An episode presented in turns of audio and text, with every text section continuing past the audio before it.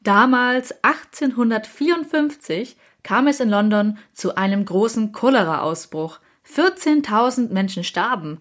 Die Ursache war aber zunächst unbekannt.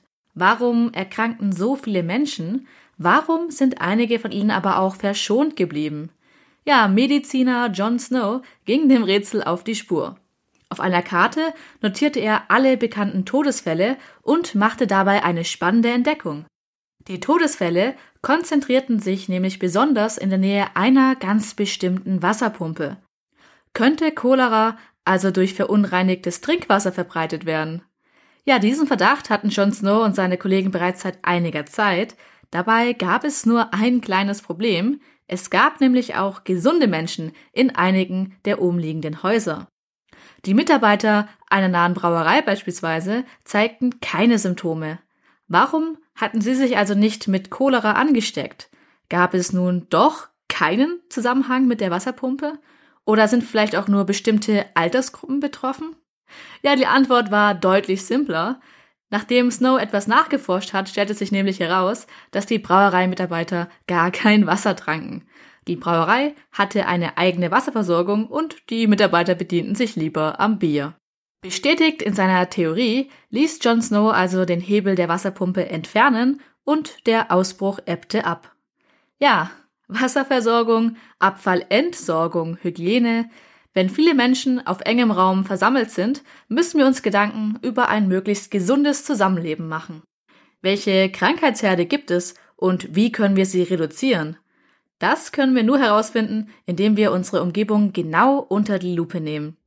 Snow hat alle Erkrankungsfälle genau kartiert und mögliche Wasserquellen analysiert. Er wird daher auch als Begründer der modernen Epidemiologie bezeichnet, also der Wissenschaft, die sich mit Faktoren beschäftigt, die die Gesundheit der Bevölkerung beeinflussen können. Epidemiologische Studien sind ein entscheidendes Werkzeug im Kampf gegen Krankheiten. Wenn wir wissen, wie Krankheiten entstehen, können wir sie möglicherweise auch vermeiden. Und um zu verstehen, wie Krankheiten entstehen, müssen wir wie Detektive beobachten und Untersuchungen anstellen. Ja, und genau das ist die Aufgabe der NARCO-Gesundheitsstudie, kurz NARCO. In der heutigen Folge beschäftigen wir uns nämlich mit der größten deutschen Langzeitstudie. Wir betrachten, wie sie zu unserem Verständnis über Krankheiten beitragen kann und was Genetik damit zu tun hat. Der Code des Lebens wird präsentiert von GHGA, dem Deutschen Humangenom Phenom Archiv. Viel Spaß bei der heutigen Folge, die Narko-Gesundheitsstudie. Wer wird krank und warum? Willkommen zum Code des Lebens. Jeden Monat erklären hier Experten und Expertinnen spannende Themen innerhalb der Genomforschung. Heute im Podcast zu Gast ist Frau Annette Peters, Professorin für Epidemiologie an der Ludwig-Maximilians-Universität in München. Sie ist außerdem auch die Leiterin des Instituts für Epidemiologie in Helmholtz München. Frau Peters führt große Kohortenstudien durch, wie die vorher erwähnte Narko-Gesundheitsstudie. Daher beschäftigt sie sich mit der Entstehung von Krankheiten. Beispielsweise erforscht sie, wie Herz-Kreislauf-Erkrankungen und Diabetes entstehen und untersucht auch den Einfluss von Umweltfaktoren wie der Luftverschmutzung auf unsere Gesundheit. Ja, Frau Peters, was motiviert Sie denn, in diesem Bereich zu forschen? Meine Motivation, diese großen Studien durchzuführen, ist, dass ich verstehen möchte, was macht uns krank und wie bleiben wir gesund. Im Bereich der Luftschadstoffe zum Beispiel hat sich so viel verbessert. Und das sehen wir auch, dass die Leute dadurch oder die Bevölkerung dadurch insgesamt gesünder geworden ist. Aber wir sehen auch, dass die Menschen sehr unterschiedlich reagieren und dass es dafür teilweise unser Verhalten wahrscheinlich verantwortlich ist, aber eben auch unsere Gene dafür verantwortlich sein können. Das heißt, wir sind nicht alle gleich. Und wenn wir das besser verstehen, können wir auch alle Menschen schützen. Nicht nur diejenigen, die vielleicht eine besonders günstige Konstitution bei ihrer Geburt per Zufall erhalten.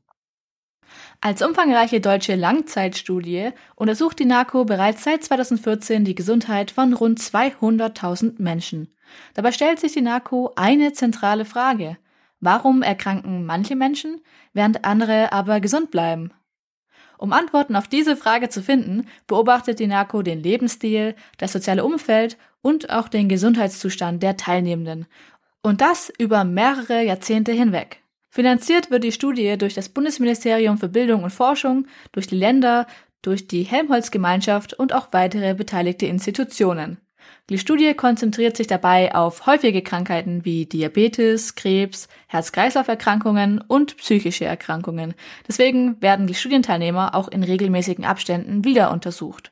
Treten zwischen den Terminen dann Erkrankungen auf, können die bisherigen Beobachtungen helfen, den Krankheitsverlauf nachzuvollziehen und auch Informationen über potenzielle Risikofaktoren zu sammeln. Die Hauptaufgabe der NARCO besteht also darin, Risikofaktoren für Krankheiten zu identifizieren und zu bewerten. Genau, die NARCO untersucht die Risikofaktoren. Die NARCO beschreibt aber auch, ob die Risikofaktoren in Deutschland überall gleich sind. Gibt es zum Beispiel regionale Unterschiede? Gibt es die Möglichkeit, die Krankheiten früher zu erkennen, indem man zum Beispiel bildgebende Verfahren einsetzt, wie die Magnetresonanztomographie, die wir in einer Untergruppe von 30.000 Personen äh, angewandt haben? Oder gibt es Biomarker im Blut, die zur Früherkennung von Krankheiten ähm, hergenommen werden können? Und was sagen denn unsere Gene? Gibt es genetische Marker, die uns helfen können, eins unser Risiko besser abzuschätzen? Ja, und um solche regionalen Unterschiede, Krankheitsrisiken und Biomarker finden zu können, brauchen wir Daten. Wir müssen uns also die Studienteilnehmer etwas genauer ansehen, das heißt Untersuchungen und Befragungen durchführen. Und das umfasst nicht nur Größe, Gewicht und Blutdruck. Nein, Forschende interessieren sich zum Beispiel auch für das Lungenvolumen einer Person. Wie tief kann jemand einatmen und aus welchen Stoffen ist der Atem eigentlich zusammengesetzt? Oder wie gut kann jemand riechen, sehen oder hören? Von der Handgreifkraft bis zum Gedächtnis werden die Probanden wortwörtlich auf Herz und Nieren untersucht. Und auch das soziale Umfeld wird etwas näher betrachtet. Welchen Beruf übt jemand aus? Manche Berufe können unsere Gesundheit beeinträchtigen. Schadstoffe, körperliche Arbeit, Lärm oder Stress, das sind alles sehr relevante Faktoren bei der Entstehung von Krankheiten. Aber auch der Wohnort kann eine Rolle spielen. Hat beispielsweise die Nähe zu einem Kraftwerk Auswirkungen auf unsere Gesundheit? Ja, in eigens dafür eingerichteten Studienzentren geht die NACO mit ihren Untersuchungen einer Vielzahl an Fragen nach. Die Untersuchungen, die wir durchführen, die könnte man auch beim Hausarzt ähm, durchführen lassen. Aber da es uns ja zum Teil auch um kleine Unterschiede gibt, die später eine große Wirkung haben können, wollen wir die Untersuchung so gut wie möglich standardisieren. Und deswegen brauchen wir eigens dafür ausgelegte Zentren. In diese Zentren hat Linaco 200.000 Teilnehmende eingeladen. Die Teilnehmenden wurden durch eine zufällige Stichprobe über die Einwohnermeldeämter ausgesucht. Dabei hat Linaco darauf geachtet, eine gleiche Anzahl von Frauen und Männern einzuladen. 20 Prozent von ihnen sind im Alter von 20 bis 40 Jahren und 80 Prozent im Alter von 41 bis 69. Da die NACO einen Querschnitt der Bevölkerung untersuchen möchte, darf auch nur teilnehmen, wer zufällig ausgewählt wurde. Man kann sich also nicht freiwillig melden. Warum ist es denn eigentlich so wichtig, eine so große, unspezifische Kohorte zu betrachten? Also, was kann man aus Studiendaten von augenscheinlich gesunden Menschen lernen? Die NACO-Gesundheitsstudie hat so viele Personen eingeschlossen, damit man die Unterschiedlichkeit der Bevölkerung und von uns allen wirklich gut abbilden kann. Wir haben unterschiedliche genetische Hintergründe, wir haben unterschiedliche Berufe, wir haben unterschiedliche Lebensweisen, wir leben unter unterschiedlichen Umweltbedingungen und in unterschiedlichen Sozialgefügen. Und um das alles abbilden zu können, brauchen wir eine sehr, sehr große äh, Gruppe von Menschen. Zwar sind zum Beispiel Krebserkrankungen häufig, aber spezifische Krebserkrankungen sind ja wiederum gar nicht so häufig. Und um dann genügend Aussagekraft zu haben, braucht man ein großes Kollektiv. Und auch um die Verbindungen zwischen Krankheiten feststellen zu können, ist es sehr, sehr hilfreich, wenn man wirklich eine sehr große Stichprobe zur Verfügung hat. Genau, Krankheiten sind vielschichtig miteinander verwoben und treten oft nicht alleine auf. Also beispielsweise kann Diabetes auch mit grauem Star einhergehen, da Diabetes die kleinen Gefäße im Auge schädigt. Oder Menschen, die einmal Windpocken hatten, können später an Gürtelrose erkranken, da es sich hier um denselben Virus handelt. Der Virus schlummert nämlich ein Leben lang im Körper, um dann zum passenden Zeitpunkt als Gürtelrose auszubrechen. Mittlerweile kennen wir diese Zusammenhänge und haben Medikamente entwickelt, um schlimmere Folgen zu verhindern. Je früher man solche Verbindungen aber bemerkt, desto besser. Nur so kann man möglichst viele Menschen schützen, was natürlich auch wieder eine ganz aktuelle Thematik ist, wenn man sich Corona und Long-Covid anschaut. Also je größer die Stichprobe, desto mehr Erkenntnisse können wir gewinnen und das deutlich schneller. Genau, aber nochmal zurück zum Thema. Krankheiten sind also von verschiedenen Faktoren abhängig. Aber was heißt das? Also wie beeinflussen sich zum Beispiel unsere Lebensweise und unsere Gene? Der gegenwärtige Stand der Forschung für das Zusammenspiel unserer äh, Lebensweise von Umweltfaktoren und der Genetik stellt das so dar, dass man einen genetischen Hintergrund der Krankheiten kennt, dass man die Risikofaktoren kennt, die wir alle versuchen zu vermeiden. Dazu gehört das Übergewicht, dazu gehört eine ungesunde Ernährung, dazu gehört fehlende körperliche Fitness und Aktivität und ein zu hoher äh, Alkoholkonsum. Außerdem wissen wir, dass die Luftschadstoffe der Umweltfaktor Nummer eins sind, der unsere Gesundheit beeinflussen kann. Und die Weltgesundheitsorganisation hat diese fünf Faktoren als eine der zentralen ähm, Ankerpunkte und Hebelpunkte für die Verbesserung der Gesundheit identifiziert. Das wissen wir. Und wie hängen diese Faktoren zusammen? Wer, also wie jetzt das Zusammenspiel zwischen diesen Faktoren und den Genen ist, das ist etwas, was wir nicht in dem Maße wissen. Weil bisher große Studien gefehlt haben, in denen wir das ähm, wirklich gemeinsam angucken können. Und deswegen haben wir große Hoffnungen auf die, die Narkodaten, die wir jetzt in der dritten Förderphase ähm, erheben werden. Aber meine Hypothese ist, dass, oder meine Vermutung ist, dass ähm, wir in der Tat für einen Teil der chronischen Krankheiten vielleicht sogar zeigen können, dass diejenigen, die ein hohes genetisches Risiko haben, auch ein besonders hohes Risiko haben, wenn sie dann noch einen ungünstigen Lebensstil haben oder an Wohnorten wohnen mit einer hohen Luftschadstoffbelastung. Das ist genau das, was wir zukünftig ähm, herausfinden wollen. Und erste Erkenntnisse einer großen Studie aus äh, Großbritannien ähm, deuten genau darauf hin. Gibt es denn einen Faktor, der besonders hervorsticht? Ein wichtiger Faktor für die Entstehung von Krankheiten ist das Übergewicht. Und zum Beispiel können wir in der Narko-Gesundheitsstudie jetzt abbilden, wie ist die Übergewichtsverteilung in Deutschland und perspektivisch werden wir auch Aussagen dazu bekommen, wie sich das Übergewicht äh, bei den Teilnehmenden über die Zeit hinweg entwickelt. Aber wir konnten sehen, dass die ähm, schlankesten Personen im Mittel in Freiburg wohnen äh, oder im Freiburger Raum wohnen, also in Südwestdeutschland, dagegen in Nordostdeutschland eher die Personen noch zu Übergewicht ähm, neigen. Und das passt auch ganz gut mit einem äh, Krankheitsgefälle zwischen Nord und Süd in Deutschland äh, zusammen. Woran das liegt, das werden wir noch genauer unter die Lupe nehmen.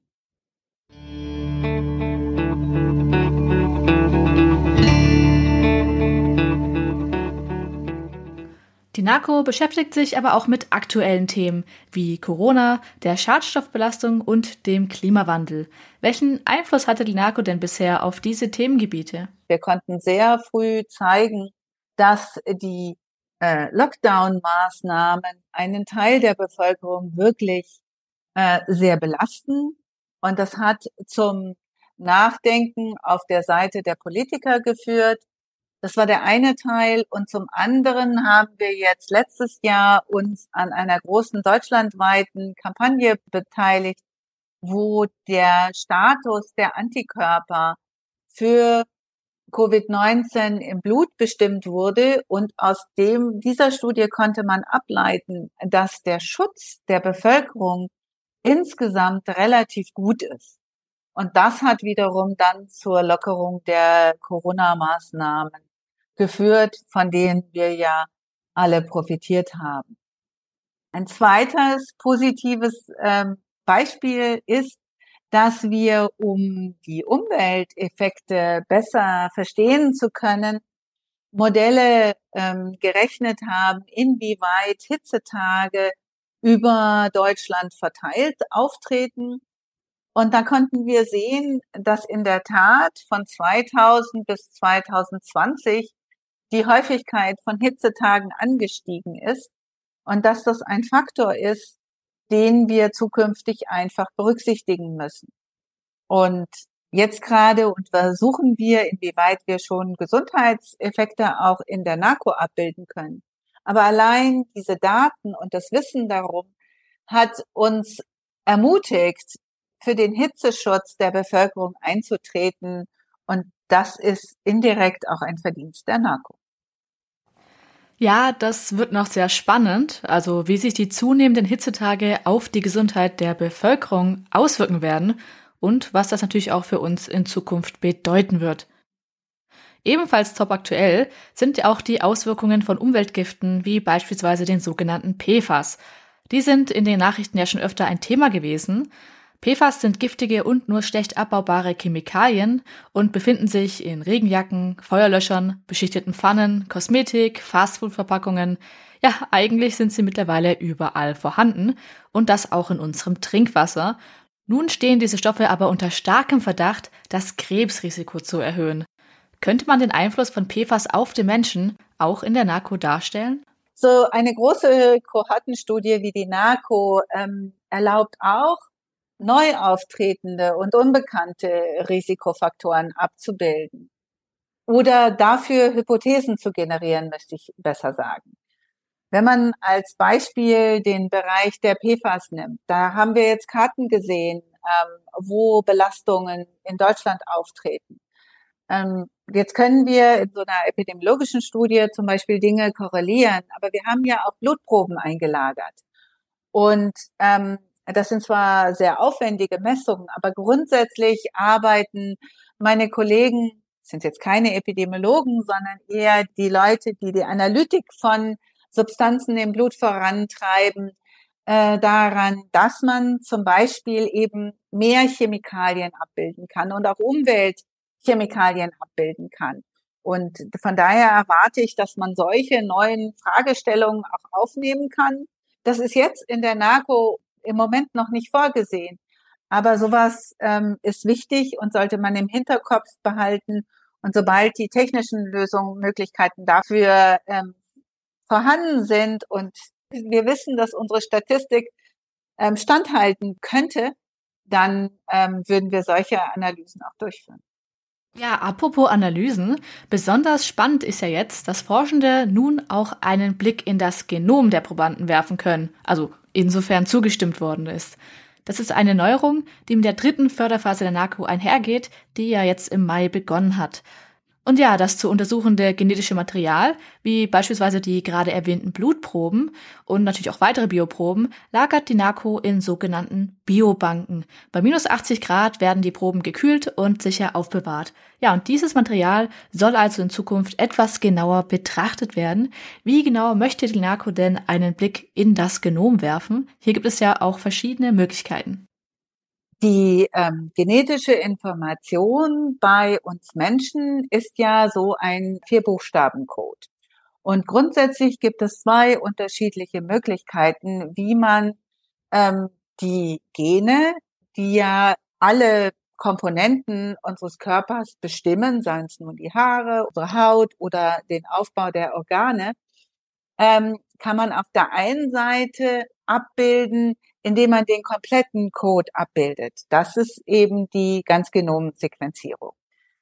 Das ist im Moment noch zu teuer, dass wir das in der NACO aus Mitteln der öffentlichen Hand finanziert bekommen können. Aber es gibt sozusagen eine viel einfachere Technik, die seit rund 20 Jahren nach und nach immer weiter optimiert wurde. Und diese Technik sucht sich ähm, Ankerpunkte im der gesamten genetischen Sequenz. Das sind so rund 500.000 ähm, Ankerpunkte, bei denen ähm, man weiß, dass da möglicherweise eben sich der Buchstabencode verändert haben könnte. Und da sagt man eben von, redet man von Einzelnukleotid austauschen. Und das kann man in einem Hochdurchsetzverfahren auf so kleinen Chips praktisch durchführen. Und man kann dann damit mit dieser Messung insgesamt mehr als zwei Millionen ähm, Veränderungen an einzelnen Genorten ähm, durchführen und kann eben damit auch das Wissen, was wir heute schon in der Genetik haben, äh, sehr gut abbilden. Genau, wir müssen nicht immer das ganze Buch ausdrucken, um zu erahnen, was denn drin steht. Genau, und diese Einzelnukleotidaustausche, kurz SNPs, sind für 90 Prozent der genetischen Unterschiede zwischen uns Menschen verantwortlich. SNPs treten ungefähr einmal alle 1000 Nukleotide auf. Das heißt, jeder von uns hat ungefähr 4 bis 5 Millionen SNPs in seinem Genom. Das ist aber erstmal nichts Schlimmes, aber es gibt eben auch SNPs, die unsere Gesundheit beeinträchtigen. Beispielsweise beeinflussen sie, wie wir auf Medikamente ansprechen oder auch auf Umweltgifte reagieren. Anstatt das ganze Genom zu betrachten, suchen Forschende gezielt nach SNPs, die mit Krankheiten in Verbindung gebracht wurden. Manche SNPs im SLC 41A1-Gen beispielsweise ja, ist leider ein sehr komplizierter Name. Äh, einige dieser SNPs erhöhen das Risiko, an Parkinson und Alzheimer zu erkranken. Es gibt aber auch SNPs mit positiven Auswirkungen.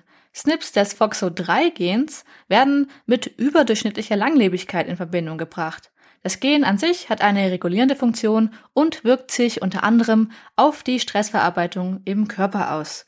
Menschen mit diesen SNPs erkranken beispielsweise weniger häufig an Krebs, Herz-Kreislauf-Erkrankungen und leiden auch seltener unter Schlaganfällen. Wie genau die Varianten des FOXO3-Gens gegen altersbedingte Erkrankungen schützen, wird aber noch weiter erforscht. Genau, es gibt also SNPs, die mit Risiken für gewisse Krankheiten assoziiert sind. Das heißt aber auch nicht unweigerlich, dass man eine bestimmte Erkrankung kriegen muss, insofern man einen bestimmten SNP besitzt. Deswegen ist es auch ein Ziel der NARCO, nicht nur Risikofaktoren an sich zu identifizieren, sondern auch zu bewerten. Wir müssen uns nämlich auch damit beschäftigen, ob alle gefundenen Veränderungen tatsächlich relevant für die betreffende Person sind. Ja, auf jeden Fall verraten uns SNPs also bereits eine ganze Menge. Welchen Mehrwert bringt denn da noch eine Ganzgenomsequenzierung? Wenn man eine Ganzgenomsequenzierung durchführt, bekommt man wirklich sehr, sehr viele Informationen über die genetische Architektur einer Person.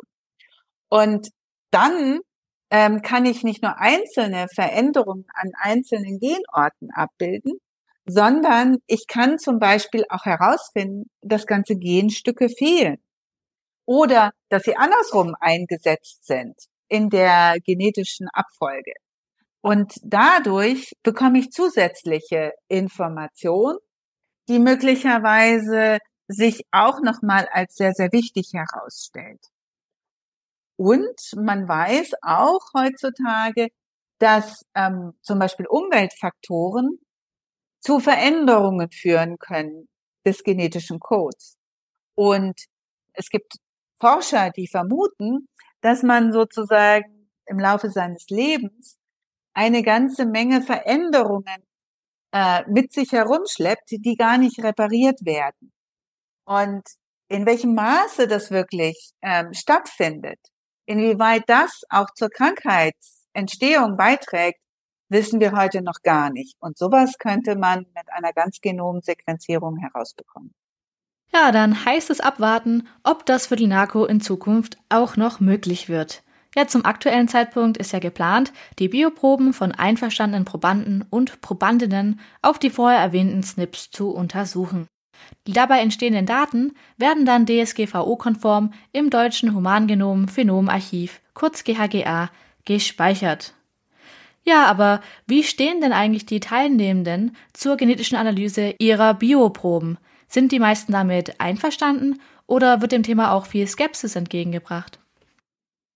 Generell muss man sagen, dass diejenigen, die sich an der Studie beteiligen, auch ähm, bereit sind, ihre Blutproben zur Verfügung zu stellen und dann auch eine vollumfängliche Nutzung der Blutproben zustimmen, weil sie denken, dass sie damit einen wichtigen Beitrag zum wissenschaftlichen Fortschritt beitragen. Und das ist aus meiner Sicht auch in der Tat so. Das ist toll, dass unsere StudienteilnehmerInnen sich so viel Zeit nehmen, um zu den Untersuchungen zu kommen und auch bereit sind, Bioproben äh, abzugeben.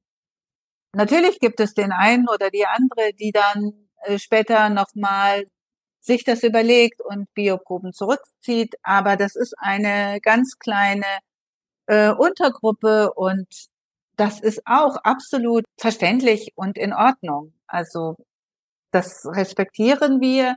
Nichtsdestotrotz sind wir halt den anderen sehr, sehr dankbar, die praktisch äh, mit auch diesen Bioproben uns ermöglichen, die Untergruppen der Bevölkerung zukünftig viel besser zu bestimmen und vielleicht auch dann zukünftig ähm, eine gute ähm, Nutzung dieser Technologie zu ermöglichen.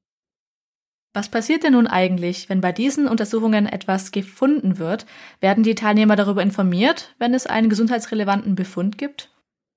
Wenn man als Teilnehmerin ähm, zur Narko kommt, dann ähm, wird man erstmal vollumfänglich aufgeklärt über die Untersuchungen, die dann in der Folge durchgeführt werden, über die Art und Weise, wie die Daten gesichert werden und wozu die Daten ähm, verwendet werden. Ein wichtiger Punkt ist auch, dass wir zu Beginn erklären, welche Daten ähm, die Teilnehmerin oder der Teilnehmer zurückbekommt und äh, die dann mit einem Befundbrief mitgeteilt werden und welche Daten aus unserer Sicht erstmal nur äh, für Forschungszwecke verwendet werden und die nicht mitgeteilt werden.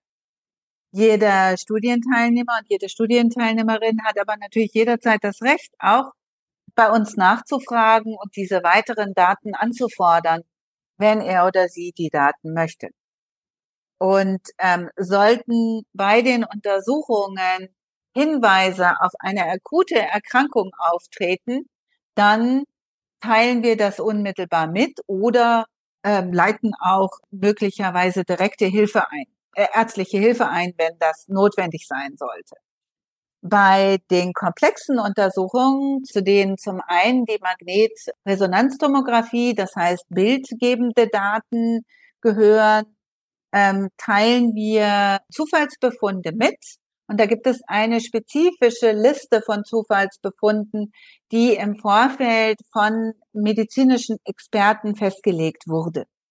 Wichtig ist dabei, dass unsere Untersuchungen und auch unsere Bildgebung nicht dafür ausgelegt ist, dass sie diagnostisch sind. Das heißt, man kann vielleicht einen Schatten erkennen, der auf eine Krebserkrankung hindeutet.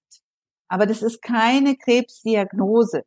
Das heißt, dann ähm, wird der Studienteilnehmerin mitgeteilt, passen Sie auf, da gibt es vielleicht einen Hinweis, bitte gehen Sie doch zum Spezialisten und lassen diesen, sie diesen Befund abklären. Im gleichen Maße sind auch unsere genetischen Untersuchungen nicht im Sinne der Gendiagnostik zu verstehen. Und daher haben wir uns dafür entschieden, dass wir da keine Befunde mitteilen. Aber wie vorher gesagt, wenn jemand alle seine oder alle ihre Daten haben möchte, geht das jederzeit. Ach so, ja, genau. Also man kann seine Daten anfordern. Das stelle ich mir natürlich sehr interessant vor. Das sind ja auch Informationen, die nicht jeder über seinen Körper herausfinden kann. Wobei dann natürlich auch die Frage bleibt, äh, wie viel man als Laie mit diesen vielen verschiedenen Informationen dann anfangen kann.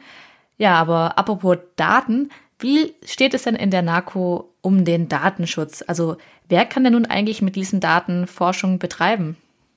Die NACO-Gesundheitsstudie sammelt sehr, sehr viele Daten. Und der Zugang zu den Daten bekommen Forscher, indem sie Anträge stellen. Das heißt, die Daten, so wie wir sie gesammelt haben, sind eigentlich nur für ganz ausgewählte Personen in der Form zugänglich. Namen, Adressen und das Geburtsdatum wird in einer Treuhandstelle verwaltet, die unabhängig ist von uns Forschenden. Die Forschungsdaten wiederum werden aufbereitet und qualitätsgesichert und dann können sich ähm, Forschende aus Deutschland darum bewerben. Man muss ähm, aufschreiben, welche Fragestellungen man bearbeiten möchte, welche Daten man dazu braucht und das auch kurz begründen.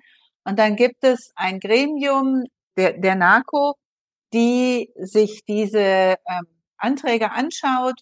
Und wenn das sinnvoll ist, macht man als Forscherin einen Vertrag mit der NACO, in dem geregelt ist, was man ähm, mit den Daten machen darf und wie man auch die Datensicherheit gewährleisten muss. Und dann bekomme ich diese Daten und kann sie auswerten. Wichtig ist natürlich auch ein sicherer Speicherort. Die Daten, die ja dann in GHGA gespeichert werden sollen, werden durch strenge Sicherheitsvorkehrungen geschützt. Zum einen vor Ort, um Einbrüche oder einen Datenverlust durch Naturkatastrophen zu vermeiden und zum anderen natürlich auch im digitalen Raum. Cybersecurity-Maßnahmen wie Verschlüsselung und strenge Zugriffskontrollen minimieren das Risiko eines Datenmissbrauchs. Die NACO ist übrigens nicht die einzige und auch bei weitem nicht die erste nationale Langzeitkohortenstudie. In anderen Ländern wurde damit schon früher angefangen. Einige Beispiele sind Estland, Island und England. Kohortenstudien sind zum Beispiel im Vereinigten Königreich schon lange im Gange. So werden in einer Studie aus dem Jahr 1970 ganze 17.000 Menschen ihr Leben lang begleitet. Alle Personen wurden 1970 innerhalb einer Woche geboren und werden in Intervallen erneut untersucht. Es werden dabei Daten zur Gesundheit, Lebensziel und zum sozialen Umfeld erhoben. Aber auch was genetische Kohorten angeht, waren andere schneller. Den Startschuss für das estnische Genomprojekt gab es bereits im Jahr 2000. Mittlerweile hat die Kohorte bereits die SNPs von 200.000 Teilnehmern untersucht. Das sind bereits 20 Prozent der Erwachsenen in Estland. Genomics England hat 2018 bereits 100.000 Genome ganz Genom sequenziert. Die gewonnenen Informationen helfen bereits heute bei der Behandlung von Patienten mit seltenen Erkrankungen und auch Krebs. Ja, aber es ist wunderbar, dass Deutschland nun eben auch zumindest mit einer Genotypisierung der Studienteilnehmenden begonnen hat. Vor allem auch, da bei der NARCO-Kohortenstudie die Lebensumstände und der Gesundheitszustand der Probanden ebenfalls eine Rolle spielt. Das liefert wichtigen Kontext, anstatt dass man sich nur isoliert das Genom anschaut. Auch sind die Probanden in der NARCO-Studie, anders als bei Genomics England, zufällig ausgewählt worden. Ein Querschnitt durch die Bevölkerung liefert ein breiteres Bild. Ja, Frau Peters, was ist denn eigentlich Ihre Prognose für die Zukunft? Welche Erkenntnisse können durch den Ausbau von Kohortenstudien zukünftig noch gewonnen werden? Für die Zukunft erwarten wir uns ähm, ganz neue Erkenntnisse, wie unsere Bevölkerung und wie wir krank werden und was dazu führt, dass wir gesund bleiben. Und ein ganz wichtiger Aspekt aus meiner Sicht ist der Einfluss der Covid-Pandemie, weil wir haben mit der Studie vor der Covid-Pandemie begonnen. Wir haben jetzt während der Covid-Pandemie 70.000 unserer 200.000 Personen nachuntersuchen können. Und jetzt in der dritten Förderphase können wir alle TeilnehmerInnen nochmal wieder einladen, zur dritten Untersuchung zu kommen. Und ich glaube, das ist ganz, ganz wichtig. Wir leben in sich wandelnden Zeiten und haben die Klimakrise. Wir werden alle älter. Wir haben, hatten die Corona-Pandemie. Und wir stellen auch fest, dass auf der ganzen Welt der, der Unterschied zwischen arm und reich größer wird. Und diese Veränderungen und was das für unsere Gesundheit bedeutet, das kann ich mit so einer großen Studie abbilden. Und ich glaube, das ist ein ganz unschätzbarer Wert für zukünftige Generationen. Die Ergebnisse unserer Studie werden auf der einen Seite in medizinischen Fachzeitschriften äh, veröffentlicht. Aber viele meiner Kolleginnen und auch ich selber sind ähm, über unsere Fachzirkel hinaus aktiv. Zum Beispiel haben Studien aus der Vergangenheit, die ich selber durchgeführt hat, dazu geführt, dass es jetzt neue Empfehlungen der Weltgesundheitsorganisation in Bezug auf die Luftschadstoffe gibt. Und wir gemeinsam versuchen jetzt ähm, immer wieder laut zu sagen, dass die Grenzwerte für Luftschadstoffe in Europa deutlich abgesenkt werden müssen. Das heißt, wir WissenschaftlerInnen der NACO engagieren uns in diesen unterschiedlichen Bereichen, sei es nun, um auf das Risiko von Berufsgruppen hinzuweisen, sei es nun auf die Bedeutung der mentalen Gesundheit hinzuweisen oder neue Trends bei der Entwicklung von Diabetes abzubilden. Das heißt, unsere Ergebnisse bleiben nicht nur in den wissenschaftlichen Fachzirkeln, sondern werden auch an ähm, Krankenkassen, an politische Entscheider mitkommuniziert. Die NACO hat also nicht nur das Potenzial, unser Verständnis von Krankheiten zu verändern, sondern die NACO hat auch das Potenzial, die Zukunft mitzuformen. Je mehr wir verstehen, desto gezielter können wir versuchen, unsere Lebensbedingungen zu verbessern und damit das fortführen, was Jon Snow 1854 in London begonnen hat.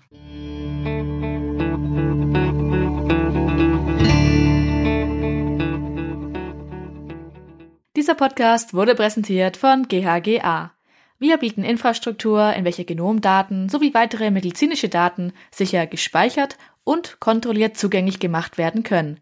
Das Projekt wird von der Deutschen Forschungsgemeinschaft finanziert und ist Teil der nationalen Forschungsdateninfrastruktur. Weitere Informationen findet ihr unter www.ghga.de. Vielen Dank fürs Zuhören und herzlichen Dank an unseren heutigen Gast, Frau Professor Annette Peters. Bis zum nächsten Mal.